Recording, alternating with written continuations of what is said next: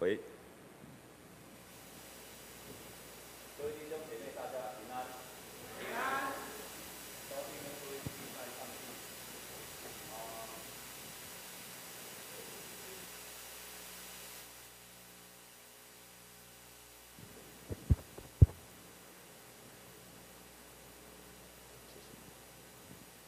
喂，各位弟兄姐妹，大家平安。平安。很跟很高兴跟大家一起来敬拜神。那我们跟左边、右边的人跟他祝福，因为圣诞节、平安夜快到了，我们跟他祝福说：祝你越来越平安。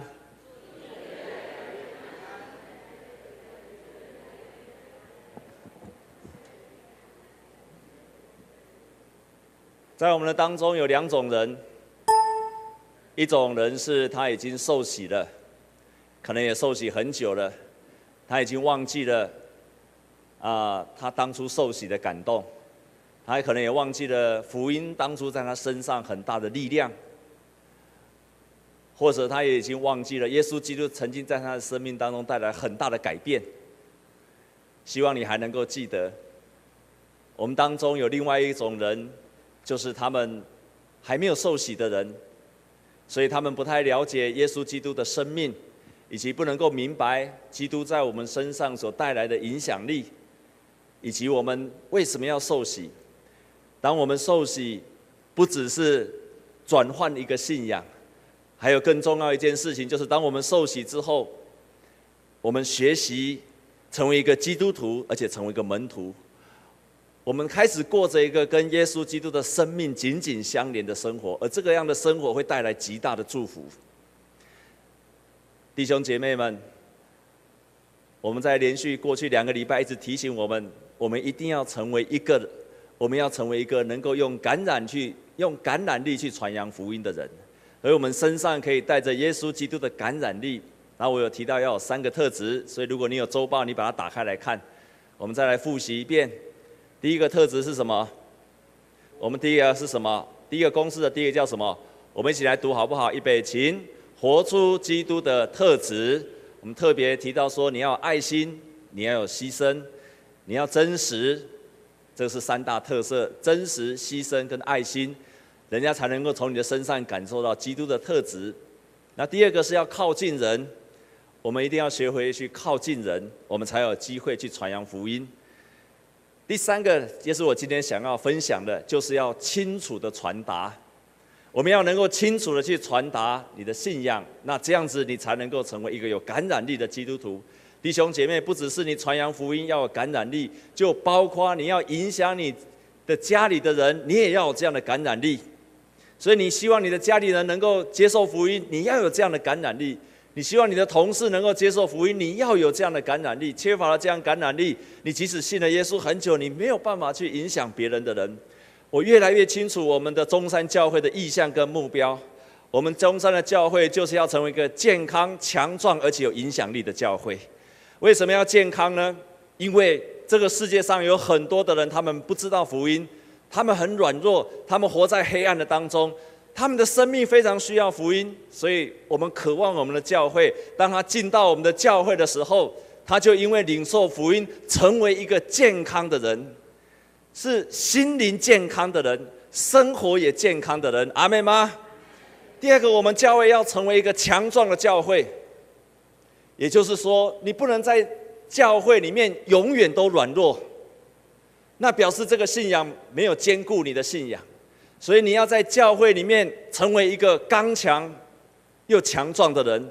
你可以到教会来的时候，刚开始很软弱，可是你来教会的时候，你要慢慢的要健康，而且成为一个刚强的人。阿妹吗？牧师最多给你三年，好不好？三年你要成为刚强的人。阿妹吗？不太大声哦，不然你们要十年吗？三年，就像耶稣基督带他的门徒三年，让他们成为一个到世界各地去传扬福音的人。所以你要给你自己最多三年。你在中山教会，你要成为一个刚强的人，被造就起来。如果一个教会都是病人，都是软弱的人，都是需要帮助的人，请问这个教会变成什么样的教会啊？很可怕的教会。不是吗？这个教会变得很可怕的，因为我们没有人能够传福音，没有人能够带领人的人，所以我们要成为一个刚强的人。你到中山教会一定可以成为刚强的人。我们跟左右邻居跟他祝福好不好？说祝福你成为刚强的人。你要从你我的人生的问题当中，渐渐的变成刚强的人。第三个，我们教会要成为有影响力的教会，因为从来没有个教会应该只为了自己生存。有一个很好的故事，曾经有一群人，他们在海边戏水，戏水到一半的时候，突然看到有人落水了，哇！因为那个地方常常落水，所以他们一开始就赶快去把人给救了出来。因为看到有人在海边的落水，第一次有人去救，第二次有人又落水了，又有人去救，第三次有人去救。当救久了之后，这一群人开始是想：既然每次都要在这边救，不如我们在这边搭个棚子。那我们在这边搭个棚子，好让我们要救人很容易。所以他们就搭一个棚子。当我们搭个棚子之后，发现不常常有人需要被救。那就这样，不然我们就在这个地方泡咖啡好了。可是泡了很久，久久才一次需要人被救，于是他们就在那边开始聚集泡咖啡，在那边喝茶，开始聊天。后来想说，既然要泡茶，要喝，要要要喝茶，要聊天，要泡咖啡，那需要什么？啊，也许我们需要装个饮水机，所以有了饮水机，又有茶壶，然后又能够煮开水。然后又想说，冬天刮风让大家很不舒服，所以这个地方又开始要加的墙。于是越来越多人喜欢在那个地方聚集，直到有一天，有人落水了，没有人去救他。弟兄姐妹，不要让我们的教会变成只是一个喝咖啡、喝茶的地方，而要成为能够真正帮助的。因为这个世界上，超乎你所能够想象的，太多的人需要福音了。所以我们要成为一个感染力的。门徒，今天我要分享的第三部分就是我们要把福音说清楚。你要传扬福音，要学习把福音说清楚。你要学习把福音说清楚，用很短的时间把福音说清楚。我们教会的门徒训练都有教导人家怎么样把福音说清楚。我们都是用白纸布道法，但是你在传扬福音的时候，你要有三个预备。第一个就是你要迫切的祷告，用力的祷告。你要传扬福音给谁，你就要迫切的祷告，很久的祷告，持久的祷告。没有祷告，圣灵不会做工。创办长老教会的加尔文，他这样子说：只有当圣灵，也就是我们内在的老师，随着圣礼，他们才能扮演自己的角色。只有圣灵的能力，才能够刺入而且穿透人的心。换句话说，我们今天要举行圣餐，你在听神的话语，你在传扬福音。如果没有圣灵，那么不能够去刺穿人的心。因此，你要传扬福音，首要之务就是要学习迫切的祷告。为了你要传扬福音的人迫切祷告，那么你的话语才能够进到他的里面。第二个，如果你没有祷告的时候，加尔文说，缺少圣灵，那就好像。是太阳照在瞎眼的人的身上，又好比你说话给耳聋的人听一样，你的话语没有力量。阳光照在瞎眼的人身上，他看不到阳光；你说话在一个耳聋的人身上，他听不到福音的。所以靠着圣灵，才能够把话语刺透到人心去。我们除了要迫切的祷告以外，第二个，我们要传福音的第二个预备，就是我们要去创造个别谈话的机会，在公司也好，在咖啡厅也好，我们有个别谈话的机会，我们就有机会去传扬福音的。第三个预备就是，你一定要抓住很短暂的机会。我们不一定能够常常有很长的时间跟人家分享，可是你要相信，即使在很短暂的机会。上帝预备了一个很短暂的机会，你愿意去服侍他，你愿意传扬福音的时候，你都有机会把福音到人的心里面去。各位弟兄姐妹，有没有认人认识季宝如？有认识的吗？请你认识的，请你把手举起来，感谢主啊！年纪比较大的就认识了季宝如，没有举手的，就是你年纪很轻的。我看了他的传记，当季宝如。我后来才知道，我以前所认识的童星纪宝如，她从小出生的地方就是在一个妓女户，就是我们以前所知道的华西街那附近。原来是出生这样的家庭，然后因为她的妈妈是养女，同时妈妈后来又变成了别人的二第二个太太，所以生了一个龙凤胎，她是女的，就被送给她的阿嬷去抚养他。他的阿嬷是很暴力的人，他的阿嬷的言语喜欢喝酒，经常骂他，经常打他。所以当纪宝如他有一天他有机会去演电视的时候，他拼命的想要赚钱。他是我们那个时候的童星，没有想到，当他演了童星之后，演了童星的最大的威胁是什么？有一天他会怎样？有一天他会长大，但是他的阿嬷。当他发现他日渐长大的时候，居然带他去打针，抑制生长的针，所以他就永远的一百四十九公分。后来当他长大之后，他认识了于天的弟弟，叫做于，啊、忘了他的名字，姓于就对了。于是他看中他的白马王子，然后结了婚。没有想到，他的先生。又认识了一个小三，又劈腿了，更没有想到，当他们的婚姻破裂之后，没有想到他的先生居然在神话 KTV 的那个火灾，他先生也烧死了。你可以想，很难想象，很难想象一个人的在众人面前光鲜亮丽的一个人的背后，是充满了这么多的苦难，弟兄姐妹们。这样子的人，他人生有什么出路？他唯一想到的就是喝酒，拼命的想要自杀，吃安眠药、跳楼、割腕，什么都试过了，但是没有一次成功。这样子的人，人生还有什么盼望呢？跳了好几次楼都没有跳死，这样的人，人生还有什么盼望？一直到有一天，他去一家公司。去拜访一个总裁，那个总裁叫做黄玛丽 （Mary）。当他遇见了黄玛丽之后，为什么你要抓住瞬间的机会？因为黄玛丽跟他说，他当时候带着另外一个歌仔戏的演员，叫做狄英，有认识狄英的吗？啊，又是刚刚那一群人。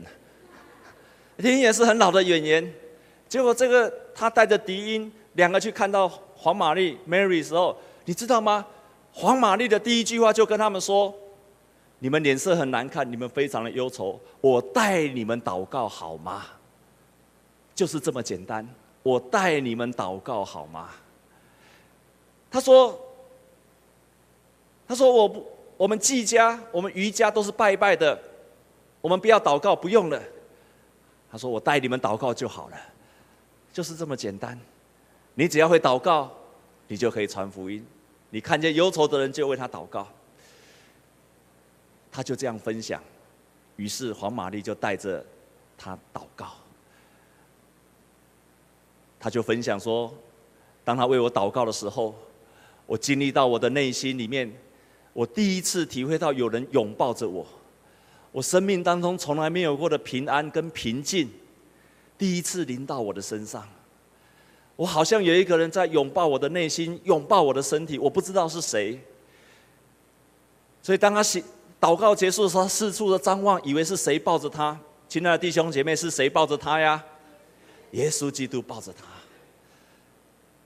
他就痛哭，没有想到他痛哭之后，旁边的敌营也痛哭。他就这样第一次体会了上帝的爱。然后在他的书中，他这样说：从此以后。你以为他从此以后人生就翻转了吗？他说从此以后，他自杀的频率变少了，也就是说还是有自杀，只是比较少自杀了。然后他酗酒的习惯就慢慢的减少。有一天他又在借酒消浇愁的时候，有一个声音跟他说：“我的孩子，喝酒快乐就好了，不要喝太多。”他清楚的听到耶稣在他心里面跟他说话。就这样子，他成了一个基督徒，他成了一个喜乐的基督徒。弟兄姐妹们，为什么我说你要成为一个刚强的基督徒？因为有太多的人像这样子的姐妹。如果一个教会不会传扬福音，我们亏欠了神的恩典。容许你自己在教会里面最多软弱三年，在三年之后，你要成为一个勇敢的人，跟传扬福音的人。阿妹吗？你要给自己一个励志，我要成为一个刚强的人，不止我自己刚强，我要能够传扬福音，我要能够兼顾人，我要能够传福音给像季宝如这样子的人。抓住瞬间的机会，你只要会祷告，你就能够抓住瞬间的机会。你看到一个忧愁的人，你只要勇敢跨出了那一步，你那一步没有跨出去，神永远没有机会做工，因为上帝是借着有信心的人在行他奇妙的作为。这个世界上如果没有信心的人，神就不行他奇妙的作为。没有信心的人，神就不行他奇妙的作为。没有信心的人，神就不行他奇妙的作为，清楚了吗？没有我们这些门徒们，神就不行他奇妙的作为。因此，每一个接受福音的人背后都有一个带领他的人，那就是一个刚强的门徒。我们要成为一个接近别人的人，然后我们要靠近人，然后我们要。抓住短暂的机会，我们要开始把福音说清楚。两千年来，所有的福音都类似，都包括四个部分。第一部分就提到上帝，神有一位创造天地的神，他很爱我们，而且他要给我们幸福，但是他也要我们过一个圣洁的生活。神要给我们幸福，但是他要给我们，他希望我们过着一个圣洁的生活。我们一旦立志要照着神的旨意去活，过着一个圣洁的生活的时候，我们就开始人生幸福了。这是个很奇妙的奥秘。你开始遵守神的话语，好像在遵守神的话语，但是你就开始觉得，哎，怎么一步一步的，你开始人生会越来越幸福。第二个会提到我们，就像今天的圣经节所告诉我们的，我们是怎么样？我们是一个罪人。我们是一个离开上帝的人，我们是与神隔离的人，所以，我们人生的一切的问题都是因为跟神隔离而产生的。第三个部分要谈到耶稣基督，耶稣基督是从上帝那里来，要拯救这个世界上的人。耶稣基督的福音要解决人生一切的问题，在十字架上的胜利。福音就是耶稣为解决人生一切的问题，在十字架上的胜利。最后，因着耶稣的名，我们罪得到赦免，而且再一次的与上帝恢复了关系。最后一部分，所有的福音内容都包括你，你要做什么？在我们圣经节，我们一起打开来看好吗？在今天的圣经节的第十章的第四十三节说什么？我们一起来读好吗？如果你有圣经，一起来读。预备，请。众先知也为他做见证，说：凡信他的人，必因他的名。得蒙赦罪，你只要接受耶稣基督，相信、接受、认罪、悔改，那么你就罪得着赦免。让你造成你生命的不幸福的原因，就开始远离了你，就是这么简单。两千年来的福音的传达，或是今天。所有的福音传达，没有离开这几个。你如果能够把这些记下来说清楚，你就能够传扬福音了。今天在我们当中，很高兴有一些弟兄姐妹要受洗，来归入神的门下，归入基督的教会。我们要特别请当中一位碧英姐，在我们当中来分享她的见证，神在她身上奇妙的作为，以及她为什么她要接受主。我要来受洗，我们用热烈的掌声欢迎碧英姐在我们当中。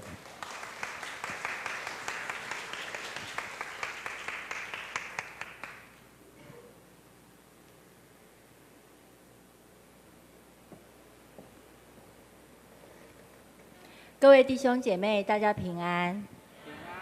我是郑斌，我只有出生两个钟头，因为我在上一场第一场礼拜才刚接受受洗。今天很高兴来这边跟大家分享我的见证。我在家里排行老大，那从小因为要照顾、帮忙照顾弟妹，所以我的个性比较独立好强。在结婚之后，我也很努力的照顾我的家庭、我的先生跟孩子。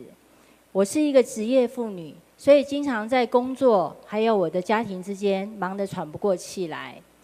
我的个性是比较要求完美的，所以经常别人做的事情我都看不习惯。就这样，我身上的事情越背越多，然后我的脾气也越来越暴躁，没有耐性。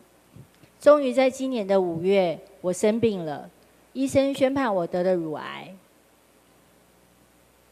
我来自一个佛教家庭，在一开始知道我生病的时候，我也是到庙庙到庙里面去拜拜，抽签求神明来保佑。在家里面，我每天都读经，但是那种恐惧跟不安一直压在我心头上，喘不过气来，哭也哭不出来，非常痛苦。在六月初，教会的秀贵长老还有碧珠姐到家里来探望我，陪我聊天。在他们要离开的时候，他们牵着我的手为我祷告。这个时候，我的泪水突然间就溃堤了，我完全哭到没办法控制自己。但是奇怪的是，哭完之后，我的内心突然间感觉感觉到前所未有的平安，那种恐惧。那种不安就这样消失了。秀贵长老他邀请我参加敞开小组，在那里第一次我见到叶牧师。当我听到他说人是由灵魂体组成的，我非常的震惊，因为我从来不知道我的内心里面有灵这个部分。也就是说，我长这么大，我的灵是空的。透过每天早上听佳音广播。看活泼的生命，还有睡前的祈的祷告，我开始渴慕读神的话语，对罪感到敏感，经常会不自觉的掉泪。牧师他也要教我邀请圣灵入住我的心，将忧虑跟恐惧交托给上帝，内心自然就会感到平安。在六月中。医生为我安排一个肝脏的穿刺手术。当天早上，林牧师跟秀贵长老到医院来为我祷告。当医生在用超音波为我找寻那个肿瘤定位的穿刺的这个动作的时候，发生了一件奇迹。那个四公分的肿瘤就这样不见了。当时医生跟我说：“很奇怪，这真的是一个奇迹。”我开玩笑的跟他说：“这不是奇迹，这是神迹。”当时躺在病床上的我，泪水不断的流出来，我心里面大声的呼喊：“感谢主，哈利路亚！”六月底，我开始来教会做礼拜。第一次做礼拜，那一个半小时，我的眼泪没有停过，我的内心一直不停的受到圣灵的抚慰，好像要把我累积这数十年的恐惧，还有那些嫉妒，还有那些痛苦，全部洗净一样。从小农历七月一直是我很害怕的月份，偏偏这个月我要做两次化疗。我有想过跟医生更改时间，不过当时我告诉自己，神是创造万物之主，他一定会与我同在，保护我的。所以我选择勇敢面对。在那段时间，每一天当我在家里感觉到害怕的时候，我就大声的祷告。有时候一天要祷告五六次。靠着这样的信心，让我度过那段辛苦的日子。感谢主。家里附近的牧师，他建议我每天一醒来就祷告，所以每天我至少祷告两次。我每天都祈求上帝能够在我身上动工，让我能得到医治，早日停止化疗。因为化疗的副作用真的是非常辛苦，很痛苦，九月底，我结束了第六次的化疗，我到医院去看报告，神迹又发生在我身上了，我的乳房里的肿瘤也消失了。感谢主，医生他要求我再做一次化疗，我欣然的接受，因为七在圣经里面是一个完整的意思。十月二十八号那一天，我到医院去跟医生见面，要讨论接下来的疗程。医生竟然跟我说，我因为肝脏里的肿瘤还没有打消，所以必须继续做化疗。然后我很难过，我当场就傻住了。那经过跟医生沟通之后，医生说，不然就先不要做化疗，先准备十一月初乳房的开刀。所以离开医院，我心里面真的很难过。我埋怨上帝，为什么还要让我继续接受化疗这件事情？一下车，呃，对不起，那时候我先生就带我到阳明山公园去散步。一下车呢，我就看到天空里的云里云云朵里面挂着一道彩虹。当时我觉得很美，心里就心里面觉得很开心。回到家，跟家里面人聊起这件事情，我的表妹告诉我，那是上帝在跟你做立约的印记，因为在圣经的创世纪第九章有记载，表示上帝愿意跟我和好。听完之后，我泣不成声，上帝居然赏赐给我这么大的恩典，我决定将一切交托给上帝。十一月初，我到医院开刀当天。感谢林牧师、秀贵长老，还有碧珠姐到医院来为我祷告。开刀的过程一切真的非常顺利，包括连伤口真的一点疼痛都没有。感谢主。开完刀回到医院去看报告，这次医生说，在乳房切除的这个病理组织里面，看到一颗二点五公分没有打消的肿瘤。所以这样表示我的治疗效果并不理想。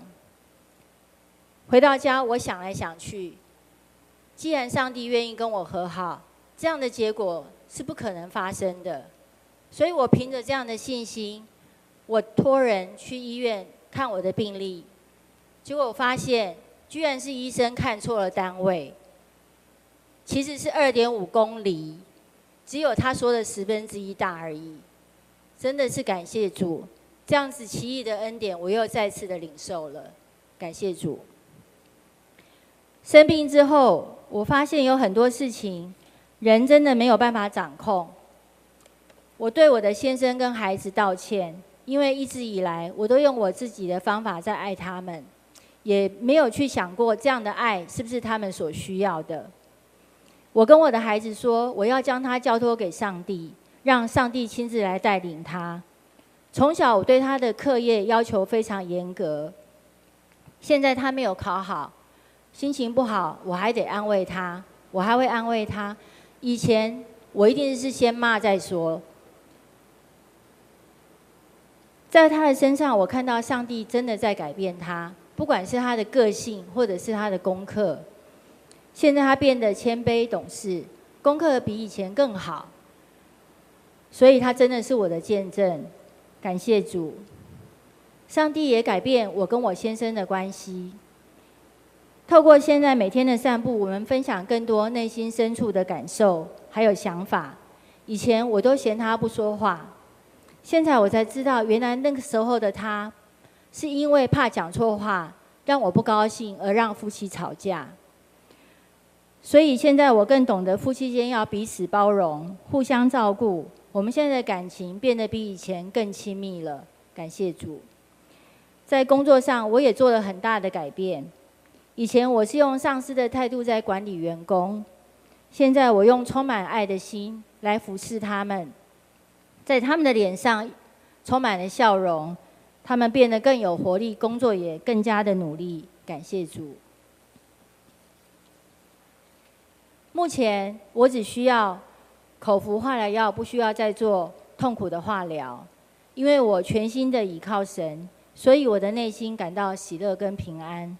叶牧师说，本身是好消息，就是传福音，所以我一定会努力的恢复健康，成为荣耀上帝的见证。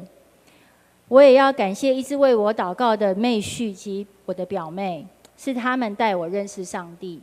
也感谢我所有支持的家人，他们是我的力量。也非常感谢教会的美珠姐，每个礼拜她都会打电话给我，在电话里跟我分享活泼的生命，陪我聊天，而且为我全家人祷告。最后，我要跟大家分享，我不是因为看见而信，我是因为信而看见。顺服就是对神最大的赞美，赞美耶和华，将所有的荣耀归给我们伟大的上帝。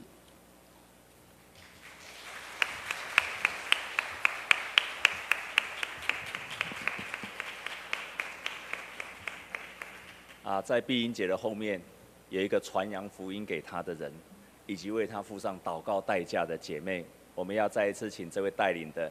秀贵长老，我们要请他来做分享，他如何带领一个人经历这么大的恩典？我们请秀贵长老来分享。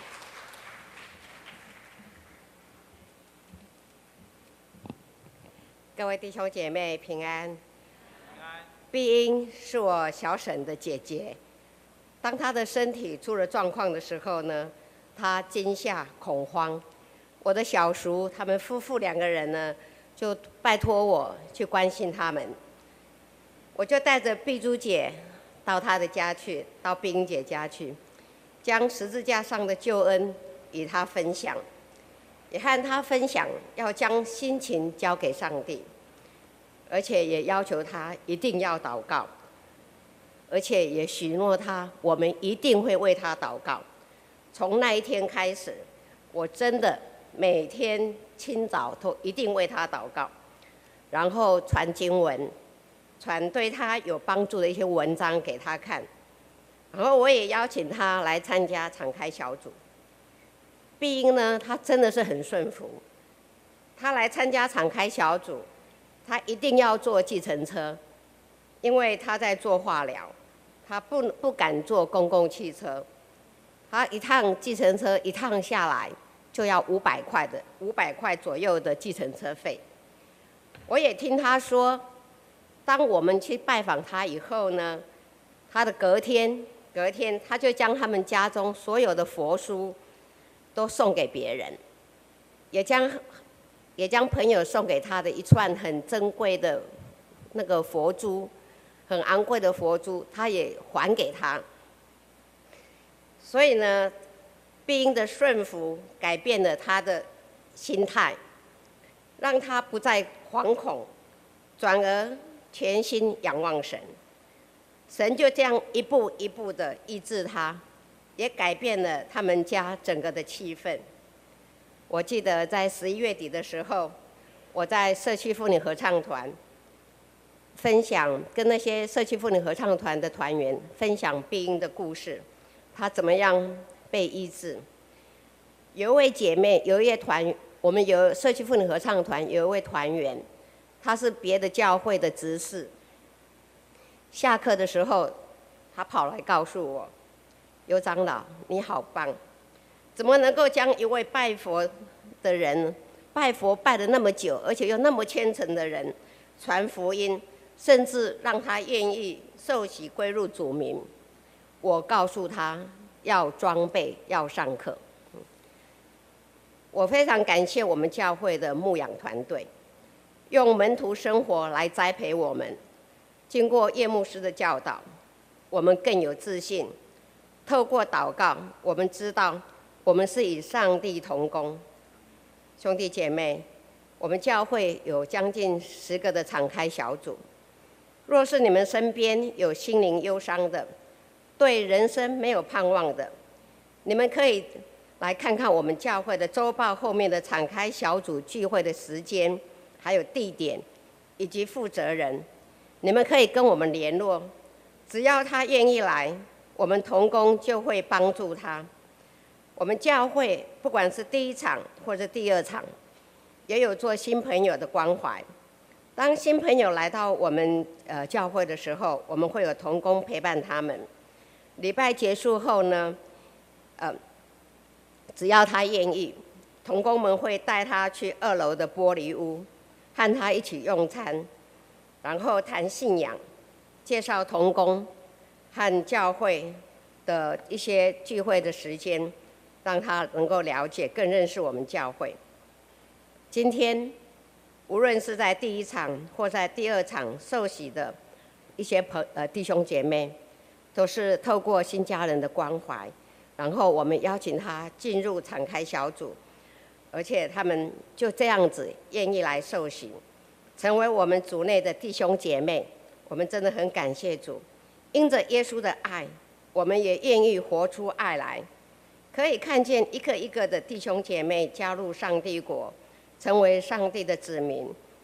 我们就是照着圣经的教导，我们要有大诫命。所谓的大诫命，就是爱人如己，和大使命。就是到普天下去传福音，相信我们这样做，我们的中山教会便是一个健康的教会，在社区里头做光做盐，我们将一切的荣耀都归给我们天上的阿爸父，哈利路亚！感谢赞美主。我们用热烈的掌声来谢谢。那我们一起站立，我们用这种诗歌来回应神的爱。感谢主，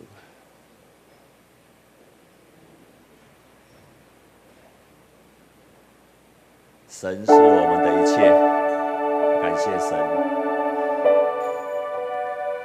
我们何等感谢神，他赐下耶稣基督美好的救恩，给一切相信、接受、悔改、认罪的人。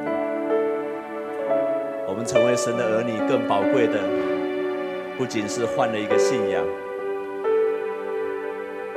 而是我们在接纳成为神家里面的一份子，不断去经历神的爱，以至于我们原来的老我渐渐的脱去，我们过去的旧的我渐渐的离开了我们，我们的心里的力量刚强起来，我们能够为我们的人生，神本来就是要祝福我们的，神本来就是。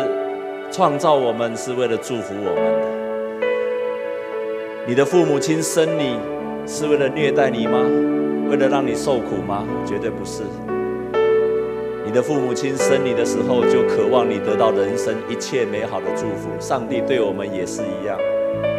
但是因为罪使我们离开了神，跟神的爱隔离。唯有接受他，我们可以生命焕然一新。我们用这首诗歌来回应神的爱。主，你是我的一切，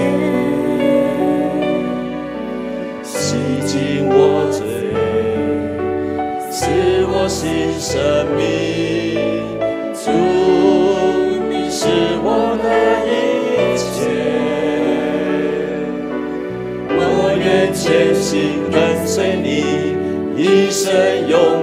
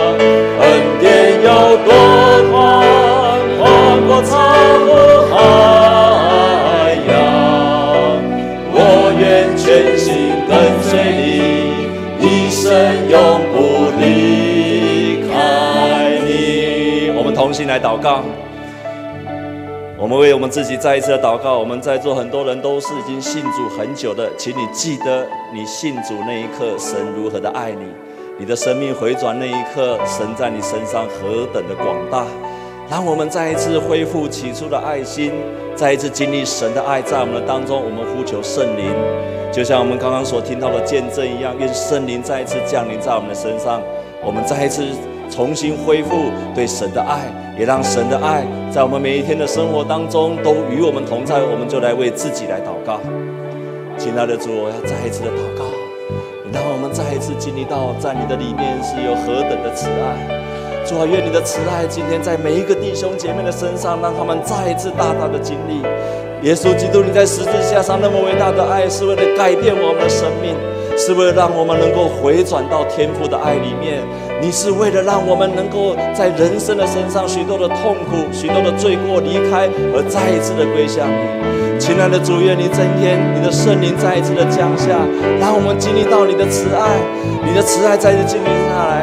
主啊，若说我们的有些弟兄姐妹已经忘记了你的恩典，忘记你的慈爱，求主你再一次的用你的爱来激励他们，挪去他们心中一切的小信，挪去一切的犹豫，挪去一切的不信，挪去一切的怀疑，挪去一切的伤痛。愿主你来与他们同在，主啊，你来与他们同在。主爱有多高，慈爱高过诸天，有多深，圣光无限量，恩典有多宽，宽阔超过海洋。我愿。全心跟随你，一生永不离。我们更深的宣告主爱，